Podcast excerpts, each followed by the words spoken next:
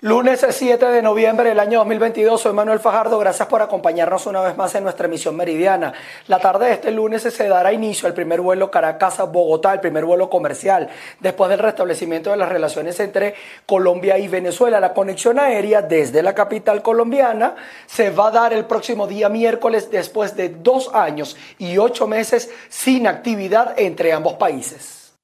Entre hoy lunes y el próximo miércoles 9 de noviembre está prevista la reactivación aérea entre Colombia y Venezuela. Se espera que a las 5 de la tarde de hoy parta desde Caracas hacia la ciudad de Bogotá el primer vuelo de Turpiar Airlines, mientras que desde Bogotá a Caracas volará Satena el próximo miércoles. La Aeronáutica Civil confirmó que un equipo técnico y administrativo recibió el sábado la solicitud de la aerolínea venezolana para su primer vuelo charter de pasajeros y carga por lo que dio prioridad al trámite y el mismo día, en horas de la tarde, la autorizó. Comenzará la operación aérea entre Colombia y Venezuela. El primer vuelo sería el de Satena a las 7.50 y el segundo vuelo llegando a Bogotá de Turpial a las 5.30 de la tarde. Según la venta de boletos en la página web de Turpial, la frecuencia sería dos veces a la semana, los días lunes y sábado. El costo es de 214 dólares, es decir, unos 1.926 bolívares. El tiempo de viaje está previsto en media hora. En el caso de la colombiana Satena, el viaje está ofertado entre 1.511.000 pesos la tarifa básica o 2.476.000 pesos el servicio plus con una duración de dos horas de viaje. Sobre el vuelo que tendrá origen en Bogotá, aunque está previsto que sea el miércoles de esta semana, la Aerocivil colombiana señaló que están a la espera de la aprobación del INAC de Venezuela. Se espera que dentro de un mes ya ambos países hayan autorizado a otras aerolíneas, lo que pudiera influir positivamente porque se amplía la competencia, por lo tanto, bajarían los precios. En Bogotá, Miguel Cardosa, BPI TV. Nos vamos hasta el estado Falcón. La Cruz Roja venezolana brindó apoyo humanitario a las familias afectadas por las inundaciones en la población de Sazarida. Buenas tardes, gracias por el contacto. En menos de una semana más de 150 familias de la población de Sazárida, municipio de Buchibacoa del estado Falcón, sufrieron afectaciones debido al desbordamiento de quebradas producto de las fuertes lluvias que se han registrado en la región. Actualmente son atendidos en refugios habilitados por el gobierno regional y algunas organizaciones como la Cruz Roja Venezolana se han sumado al apoyo humanitario eh, hemos aproximado más o menos de 179 personas. Le brindamos apoyo con agua potable, que era uno de los, principales, entregando más de 100 envases corrugables para agua, con tabletas potabilizadoras añadidas a, eso, a esa agua potable. Le entregamos cobijas, aproximadamente unas 40 cobijas a la familia. Entregamos kit de higiene personal, con de papel sanitario, toalla sanitaria, jabón de baño, jabón de lavar, eh, cloro, eh, eh, entregamos también cepillos de dientes, máquinas de afeitar a ese tipo de personas. Y kit de limpieza, los cuales sí entregamos menos, porque son equipos completos que traen cepillo, coleto, varios cepillos, traen araganes, traen cloro a su vez, desengrasantes. Todo esto, además hicimos una jornada médica atendiendo 78 personas, entre las cuales esos 65 niños, entregando también o sea, medicamentos a todas estas personas. Estamos esperando que nos manden de Caracas algunas colchonetas, porque muchos, lo que vimos en, la, en, afectaron muchos colchones, muchas, muchas camas fueron por la inundación, fueron afectadas. Estamos esperando que nos vengan de Caracas, de, de la parte central, colchonetas para poder atender a estas familias. Vale considerar que la Cruz Roja venezolana también se ha desplegado en otras zonas vulnerables del estado Falcón. Es parte de la información que tenemos a esta hora. Continuamos con más de Noticias VPI TV. Abogados penalistas en el estado Lara manifestaron su preocupación por el presunto retraso que existe en el circuito judicial penal de la región que afecta eh, todo esto debido al debido proceso en los eh, privados de libertad. Muy buenas tardes, feliz inicio de semana para toda nuestra audiencia. En el estado Lara, abogados penalistas solicitaron a los directivos del circuito judicial del estado Lara darle celeridad y atención a cada una de las causas de los privados de libertad, haciendo énfasis que hay muchos casos que tienen hasta 5 y 10 años esperando por la respuesta. Tribunales y esto trae como consecuencia la interrupción de los juicios, el diferimiento de las audiencias preliminares y que de una forma u otra, bueno, no vemos los correctivos necesarios por parte del tribunal correspondiente. Eh, es lamentable que todavía hay causas del año 2012-2013 que no se le ha dado el cierre total porque no se ha podido aperturar los juicios o no se ha podido trasladar a los imputados porque están en diferentes centros penitenciarios, no solamente en el estado Lara, sino en otros estados. Sin embargo, el llamado es a hacer las articulaciones correspondientes porque de una forma u otra quienes hoy están sufriendo son los familiares de los imputados, los imputados y los defensores privados que llevamos esa causa que de una forma u otra no hay respuesta, sino que el tribunal dice está diferida porque no se puede aperturar, está diferida porque no hubo traslado. Esas son las conclusiones que hoy en este momento tenemos en el circuito judicial penal del Estado Lara y de verdad que esto ha causado un grave malestar. No hay los ajustes necesarios y con el tan sentido, bueno, el retardo continúa, se acentúa y las causas siguen totalmente paralizadas. Del mismo modo, los profesionales del derecho instaron a las autoridades penitenciarias del país a visitar los calabozos y también las cárceles de Uribana y Fénix para conocer el estado en el que se encuentran los privados de libertad, tomando en cuenta que son los familiares los que denuncian los tratos inhumanos y la violación de los derechos humanos de estas personas. En este sentido, aplaudieron también que la investigación de la Corte Penal Internacional continúe en Venezuela para conocer de cerca cuál es la situación que viven no solamente los privados de libertad, sino todas las denuncias que hay en relación al Estado venezolano. Desde Barquisimeto, en el Estado Lara, reportó para ustedes Andreina Ramos. A través eh, del programa de formación que lleva a cabo el Instituto de Estudios Parlamentarios Fermín Toro, más de mil concejales y legisladores en Venezuela fueron instruidos sobre el cumplimiento de la Constitución y las funciones que deben desempeñar como servidores públicos. Más de mil legisladores y concejales en todo el país han sido instruidos a través del Instituto de Estudios Parlamentarios, un taller que va dirigido a la actualización de las funciones que deben cumplir los servidores públicos. Hemos llegado a la cifra de 1.027 participantes, que son principalmente concejales principales y suplentes de más de 200 municipios de Venezuela, y legisladores estadales, principales y suplentes en todos los estados del país. ¿De qué se trata? De fortalecer el cumplimiento de la Constitución sobre la base de que cada funcionario electo por el pueblo tenga conciencia de sus competencias, de, qué es lo que puede hacer y qué es lo que no puede hacer, de las técnicas que hacen falta para que eh, cumpla su tarea y también de los aspectos presupuestarios ¿Por qué? Porque el buen manejo de la hacienda pública, que es el dinero de todos, es fundamental. Ante la situación política del país, Guillermo Aveledo, quien también fue representante de la oposición en una ocasión en Venezuela, destacó que el mecanismo de la primaria es una buena opción para escoger al líder que pueda medirse contra Nicolás Maduro. Y, y por eso es muy importante que el modo en que tomen sus decisiones sea un modo transparente, con reglas conocidas y seguras y por eso a mí me gusta mucho el, método de la primaria para escoger la candidatura. Y, creo que eso es muy conveniente hacerlo porque eh, facilita las cosas y le da transparencia. Ahora, hace falta también tener y que la gente sienta que hay una estrategia consistente, no intermitente, de compromiso con el cambio pacífico, democrático, constitucional y electoral y además un mensaje que sea un mensaje de esperanza. Este es el taller número 21 que se lleva a cabo en toda Venezuela y donde además participaron las distintas corrientes políticas de oposición. En Guárico, Venezuela, Jorge González.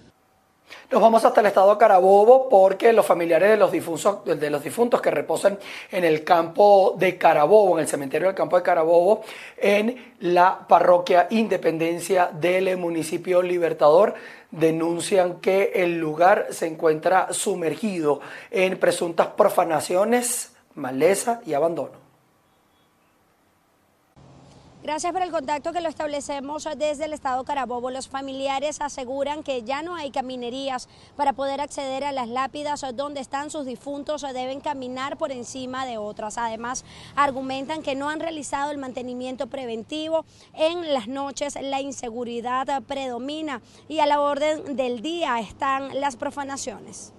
Aquí estamos denunciando la problemática que venimos presentando desde hace muchos años donde hay inseguridad en las noches, hay profanación de tumbas. Aquí acostumbran normalmente venir a, limpiar el cementerio en los días previos al Día de los Muertos y este año pasaron por su ausencia. Eh, aquí cualquiera puede entrar porque no hay una puerta, sino que hay un pedazo de pared quitada. El cobro excesivo por el entierro de los muertos. ¿Cómo va a ser posible que van a cobrar 90 dólares? ¿Para qué? Para que si aquí, el que aquí en Venezuela no hay recursos para eso. Eh, ya aquí jamás se han llevado una tierra cuando eh, hacen un hueco para enterrar a otro y entierran a uno sobre otro. Y bueno, para de contar, profanación de tumbas que las veremos ahorita poco a poco y, y entre tantas problemáticas que hay aquí, no hay un tanque como tal de agua, no hay nada donde el que viene a visitar se sienta protegido y de verdad ya está bueno, necesitamos, por favor, un cementerio nuevo para nuestra comunidad. Nos encontramos exactamente en el cementerio de la Parroquia Independencia, como podrán ver, un cementerio totalmente colapsado, no encuentras por dónde acceder porque las caminerías fueron tomadas para hacer entierro. Aparte de eso, que la cerca perimetral que debería resguardar el cementerio en sí, bueno, ya prácticamente está en el suelo, no se encuentran varios sitios de su cerca. Aparte de eso, el monte, como van a ver en el reportaje, arropó las tumbas. Aparte de eso, este, por la falta de seguridad en las noches, eh, se da la tarea los malvivientes, los malhechores, de venir a desvalijar las casitas donde reposan los, cuerpos, se llevan los mármol, se llevan el, eh, los que son las letras de las tumbas, este, las rejas, eh, eh, la profanación que sirve para que estos delincuentes hagan sus rituales, bueno, está la orden del día. Eh, las quejas son muchas. Este cementerio tiene más de 10 años colapsado, mucho más desde hace tiempo. Este, este, cementerio tendría que haber pasado ya retiro, como quien dice, a ser clausurado y haber, haber abierto aquí en la parroquia un cementerio nuevo, porque la comunidad lo exige y lo amerita y lo, lo, necesita. Además, en esta parroquia existen muchos terrenos donde la alcaldía o la gobernación puede hacerse de ellos y construir un nuevo cementerio. Los familiares también denunciaron un cobro excesivo en las cuotas para los entierros. Además, reiteran que la cerca perimetral del lugar se derrumbó, lo que facilita a los delincuentes ingresar al Campo Santo. Desde el estado Carabobo, región central de Venezuela, reportó para ustedes Ruth Laverde. En Caracas, la nueva junta directiva de la Asociación de Profesores de la Universidad Central de Venezuela denunció la situación crítica que viven los profesores en esa casa de estudios. Sí, hacemos el presente contacto desde la Universidad Central de Venezuela, lugar en donde se lleva a cabo el acto de juramentación de la nueva junta directiva de la Asociación de Profesores de esta Casa de Estudios. A mi lado tengo al presidente electo de la APUCB, profesor Gregorio Afonso. Bueno, sí, efectivamente hoy nos encontramos los profesores de la Universidad Central de Venezuela en un acto para juramentar a la nueva Junta Directiva de la Asociación de Profesores. Una oportunidad para reiterar el compromiso de nuestro gremio, en primer lugar por la restitución de nuestros derechos laborales, en segundo lugar por la defensa de la autonomía universitaria y la democracia, y en tercer lugar por eh, la mejora de nuestras condiciones de vida y de trabajo. Es un acto eh, que ratifica la autonomía gremial, lo hicimos sin tutelaje alguno y creemos que es una buena y bonita oportunidad para que todos los gremios y sindicatos de este país eh, eh, podamos ir en la dirección de renovar y relegitimar nuestro liderazgo para potenciar cada uno de nuestros reclamos que bien, buena falta le hacen al país. ¿Cuáles serían esas propuestas en cuanto a los salarios? ¿Cuál debería ser el salario que debería tener? En, primer lugar, el salario tiene que ser suficiente, tiene que ser convenido. Es decir, debe cesar la política del Estado de la arbitrariedad, de decretar en forma unilateral los aumentos salariales en Venezuela. Nosotros en el 2023 vamos a un proceso de discusión de la Convención Colectiva Única del Sector Universitario. Eso debe hacerse con todas las federaciones autónomas y las autoridades universitarias, que en el caso de las universidades autónomas son nuestros patronos. Entonces, bueno, en esas discusiones debemos de convenir un salario justo para todo el sector universitario. Estas fueron las declaraciones del presidente electo de la APUCB, el profesor Gregorio Afonso, quien aseguraba que desde este nuevo cargo continuará defendiendo los derechos del sector universitario. Esta es la información que manejamos hasta el momento desde Caracas, Venezuela. María Alejandra Silva. Estudiantes agredidas por la en la Universidad de los Andes por presuntos miembros del Partido Socialista Unido de Venezuela denunciaron formalmente dichos ataques ante el Ministerio Público en el Estado de Mérida. Amigos de BPI TV, el día de hoy nos encontramos en las inmediaciones del Ministerio Público, donde las estudiantes que fueron agredidas, además de toda la representación de la Universidad de los Andes, se encuentran manifestando para rechazar esta situación. Vamos a escuchar las declaraciones de Elizabeth Castillo, quien es representante de la Universidad de los Andes y una de las mujeres que fueron agredidas durante la manifestación de hace algunos días. Buenos días. Bueno, principalmente hacer un rechazo estamos totalmente en contra de los actos que fueron vandalizados en la Universidad de los Andes el día jueves pasado. No es posible que simplemente por el hecho de nosotros expresar nuestra opinión, lo que el, exigir el respeto hacia la Universidad de los Andes, que es una universidad autónoma, entes del gobierno, que ahora es una dictadura la que estamos padeciendo, hayan amedrentado contra unas estudiantes, que simplemente hacíamos era colocar una pancarta y se nos fueron encima, que evidentemente no, y no me hago una víctima, como se escucharon comentarios. No somos unas mujeres indefensas, somos mujeres que tenemos el carácter y tenemos el coraje para ir a, defender a nuestra Universidad de los Andes. Y no es posible que hayan amedrentado contra nosotros, solamente por el hecho de ser personas. Esto no, no queremos que se repita, ni como lo hicieron contra nosotros, ni como lo han hecho con cientos de universitarios que han acabado incluso hasta con sus vidas. ¿Hasta cuándo la dictadura del régimen de Nicolás Maduro va en contra de nosotros? ¿Hasta cuándo asesinar a la juventud en en el presente, cuando se supone que somos nosotros el futuro. Seguimos denunciando este tipo de actos y lo llevaremos hasta donde tengamos que llevarlo porque no es posible que nos hagamos la vista ciega con todos estos tipos de hechos. El día de hoy están llevando la denuncia formalmente al Ministerio Público. Sí, formalmente ya la tenemos de parte del Observatorio de Derechos Humanos de la Universidad de los Andes, que ha brindado todo su respaldo, al igual que diferentes organizaciones que representan la defensa de los derechos humanos, nos han apoyado en todo este tipo de casos. Muchísimas gracias por las declaraciones, amigos de BPI TV. Esta es parte de la información que nosotros recogemos desde el centro de la ciudad de Mérida. Además, es importante mencionar que luego de esta agresión, algunas estudiantes también han sido amenazadas. Desde el estado de Mérida, soy José Gregorio Rojas, BPI TV.